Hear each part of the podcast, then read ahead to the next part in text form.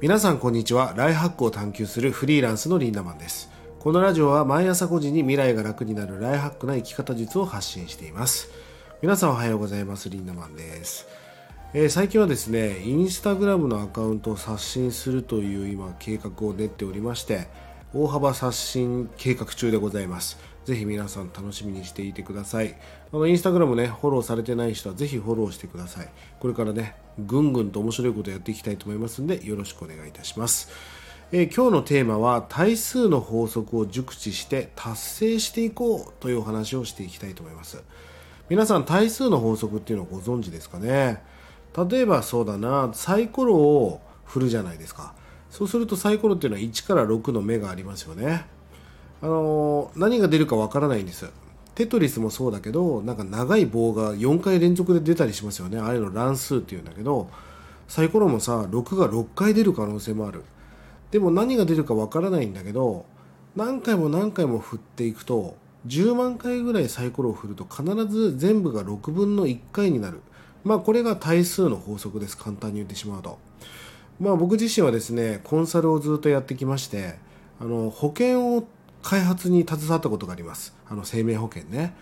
あの保険って面白くて日本では金融庁管轄って言ってすごい厳しいんですね。あの勝手に人にお勧めしてはいけないとか広告を打っちゃいけないっていう。まあその金融庁っていうのはすごく厳しくてまあそこに携わった時にすごく勉強になったんですね。保険ってどうやって作られるかっていうとこの対数の法則っていうのをまあ取り入れて作ってるんです、まあ、例えば10万人いたら交通事故は例えば3人しか死なないよねみたいな。そうすると例えば生命保険料が5000円もらった時に、えこれぐらいは支払わなきゃいけないとか、え、不慮の事故は何人とかそうやって算出していって保険料っていうのを決めていくわけです。もちろんそれだと危ないんで安全率って言って1.2倍とかするんだけどね、まあ、こんな感じで確率を出しながら生命保険を決めていくと。だから世の中っていうのは対数の法則っていうのがありとあらゆるところに組み込まれているんですよね。まあそんな中ねこの対数の法則を意識していけば皆さんもその結果が出る確率っていうのをあの上げることができるわけですよ。要は分母を増やさなきゃいけない。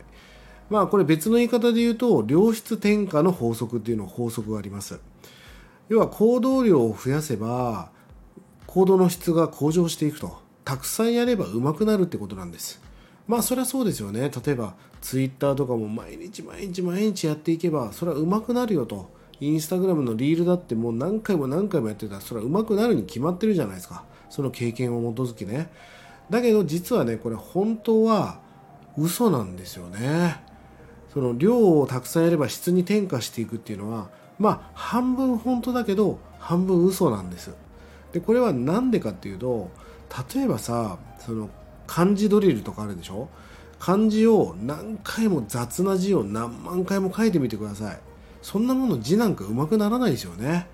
字が上手くなる人っていうのは例えばこの漢字練習帳とか漢字の見本を見ながら何回も何回も自分の中で最高の字を反復練習しながらやっていくそうすることによってクオリティが上がっていくわけですよ。